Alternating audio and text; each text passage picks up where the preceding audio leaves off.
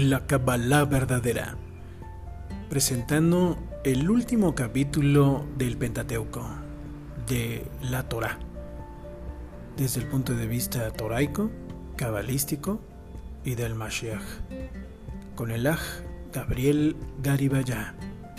Adelante.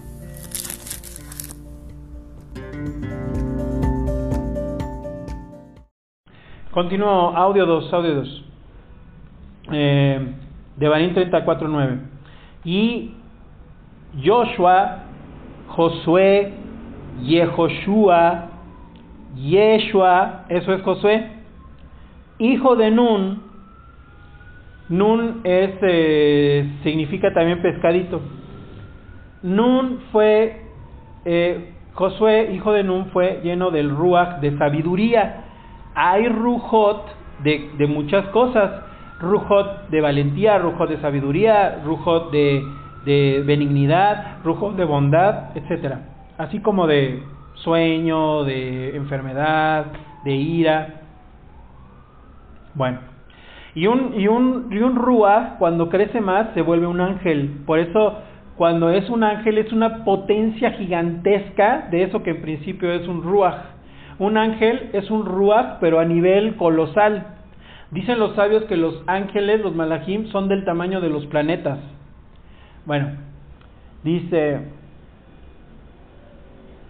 Josué, hijo de Nun, fue lleno del ruach de sabiduría, porque Moshe había puesto sus manos sobre él, y los hijos de Israel le obedecieron e hicieron como Yahvé mandó a Moshe. Este ruach de sabiduría tiene que ver con uno de los atributos más altos del árbol de la vida que se estudia en Kabbalah.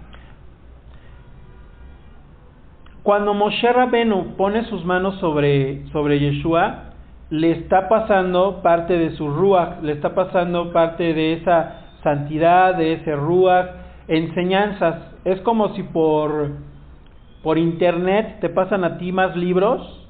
Así Moshe eh, estaba pasándole realmente a, a Josué mucho conocimiento, porque Josué también era pues mucho más joven que Moshe y le estaba pasando mucho conocimiento que, que, que Josué iba a recibir así. Ahora, Josué lo recibió de gratis, no. Josué, Yeshua, Joshua, Yehoshua, siempre estuvo cerquita de Moshe, siempre lo vio como su moré, siempre lo, siempre lo quiso aprender de él.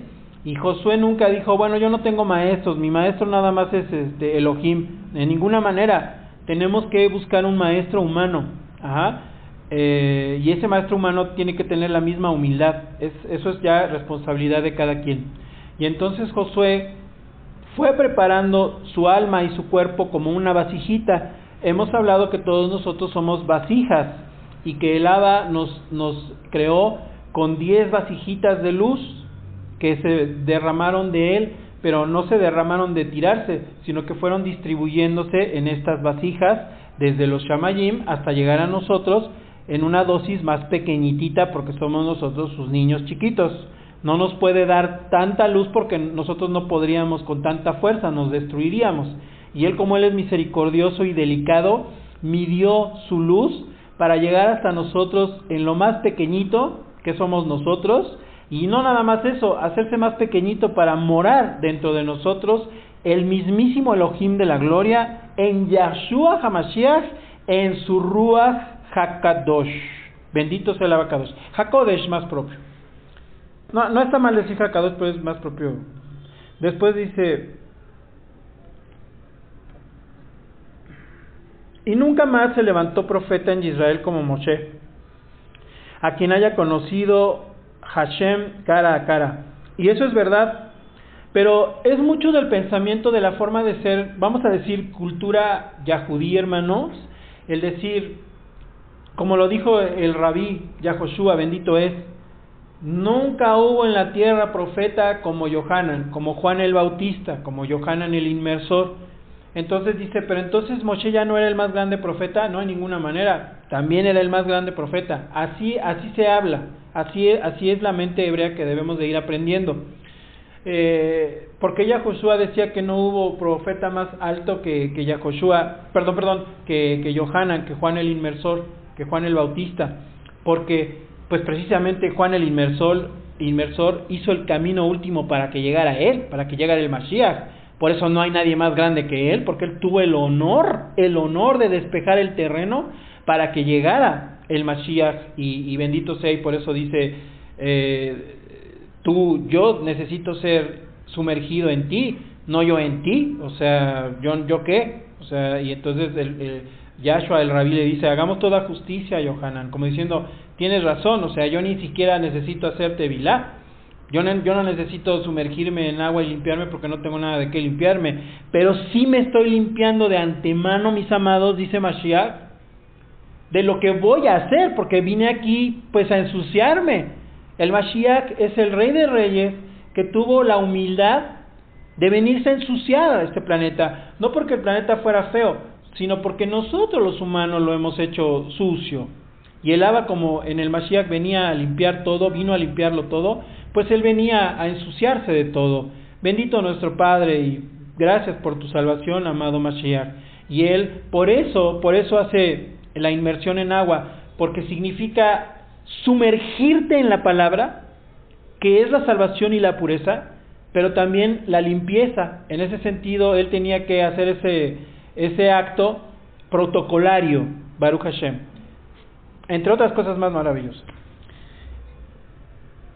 Entonces, efectivo, dice 34.11, nadie como él en todas las señales y prodigios que Yahvé le envió a hacer en tierra a Egipto, a Paró y a todos sus siervos y a toda su tierra, y en el gran poder y en los hechos grandiosos y terribles que Moshe hizo a la vista de todo Israel. Es que en ese sentido, mis amados, es la verdad. Ya nadie tuvo la grandeza de Moshe, todos son grandiosos, pero nadie tuvo la grandeza particular de Moshe, nadie volvió a ser como Moshe.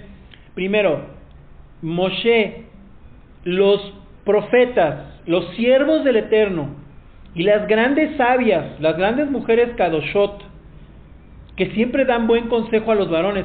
Un varón, hermana, hermana y hermano, un varón del Eterno, por eso requiere a su esposa, si el lava así también permite ese camino, en general que buscarlo, porque la varona le va a dar en el Eterno consejo también de luz al varón. El varón no, no es que ande solito, solito, necesita conversar de la palabra con su esposa para que la esposa también le dé un comentario iluminador del abacados. Bueno, entonces todos estos varones después de Moshe ya tenían el ruach de Moshe. Tenían el ruach de Moshe, que es el ruach de Yahshua HaMashiach, que es el ruach del abacados. Por eso todos los profetas tienen una chispa de Moshe Rabbenu que es tener una chispa de Yahushua Hamashiach. ¿Por qué? Porque sin Yahshua Hamashiach nada podemos hacer. Y eso aplica desde toda la eternidad. Sin Yahshua Hamashiach, Adán no pudo ponerle nombres, no hubiera podido ponerle nombres a los animalitos. Baruch Hashem, hermanos, qué maravilla de palabra. Y en el gran poder y en los hechos grandiosos y terribles que Moshe hizo a la vista de todo Israel, en efecto ya nadie más hizo todas esas proezas al nivel de Moshe de transformar la naturaleza, de que la naturaleza actuara y obedeciera a Moshe, porque en Moshe habitaba el rey de reyes. Y entonces la naturaleza le hacía caso. Un perrito o un animalito cuando, cuando siente miedo de ti, a lo mejor tú ya eres, estás consagrado, pero el, el animalito de todas formas te va a ver con recelo porque nosotros todavía tenemos rastros de impurezas.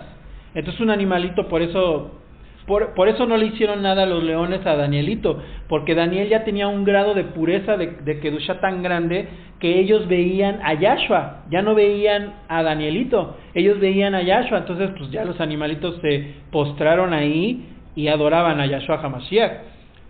Baruch Hashem, Baruch Hashem. Y eh, ahora vamos a hablar acerca de la parashá porque está muy hermosa y la parashá nos dicta que es Josué del 1 al 18. Baruch Hashem.